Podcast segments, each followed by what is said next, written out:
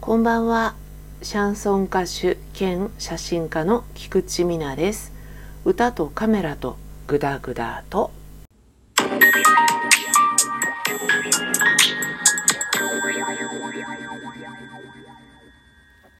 えー、今日はですねカインズの焼酎ハイボールレモンアルコール分が7%というお酒とともに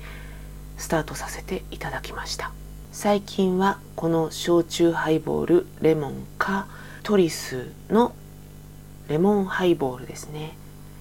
トリスの方は当然ウイスキーでございます。甘いレモンのハイボール漬け込みレモンみたいなのもあるんですけど私は甘くない方が好みで太陽のレモンとかね。あと今ね限定でジンジャーレモンっていうのが出ていてこれうまい。超うまいです。おすすめです。ぜひぜひ皆さんハイボール大丈夫な人飲んでみてください。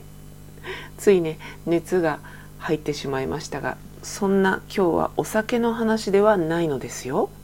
こうっていうネタがあってお話をしている本日ではないんです。今日はちょっとね日常のことなどをダラダラしゃべる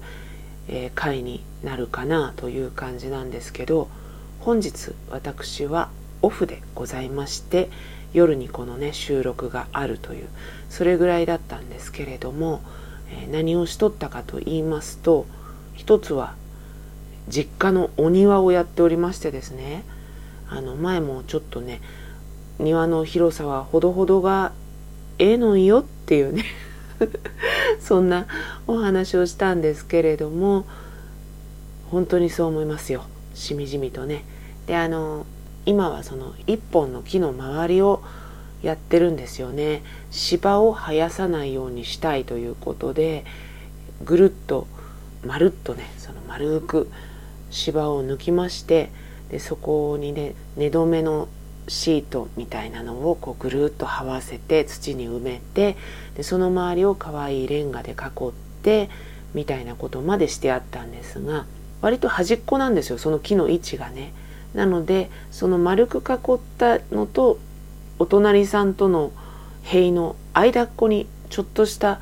隙間ができてしまってそこもなんとか芝を生えないようにしたいなということで踏み石っていうのかなそういうのを今日は設置してみました。やっぱりこれもレンガ風の石なんですけれどもホームセンター行くとねいろいろ売っていて楽しいのでついつい夢が膨らむわけですけど、まあ、とりあえずその敷石をねポンポンポンと3つばかり置いてみてようやくちょっと、まあ、形になってきたのかなっていう雰囲気はしてきましたけれどもね。してきますたっつっちゃったね今。してきましたけれどもね。えー、次はね何をやろうかと目論んでいるかというとまだまだこの一本の木の周囲というのが終わらないんです。そのせっかく芝を抜いたというか撤去してもそこに雑草が生えてきてしまったらあんまり意味がないですよね。親がね鉢植えを結構その木の周りに置いていたので花ニラっていうの分かります？その名の通りお花の咲くニラなんですよね、えー、食べることはできない観賞用のお花としての花ニラっていうニラの一種があるらしいんですけどね。それが球根でものすごい増えるんですよ。ポコポコポコポコ出てきてるの。抜くんですけどまた出てきちゃうんですよね。あの子たちも利口なもので木のね根っこがゴーッと下に張ってるでしょ。その根っこの付近からねポコポコ出るんですよ。隠れやすい場所をねあいつらも分かっとるというところで当然木の根っこのキワッキワのとことか下の方から生えられたらもう取れないんですよね。その辺りを固めたいなってもともと思ってたんです。けれどセメントとかで固めると木がダメになっちゃうしうんどうしようって思っていてしたら固まる土って売ってるじゃない？ホームセンターに売ってるんですよ、うん、でそれがねいいかなって思ったんですが成分を見ると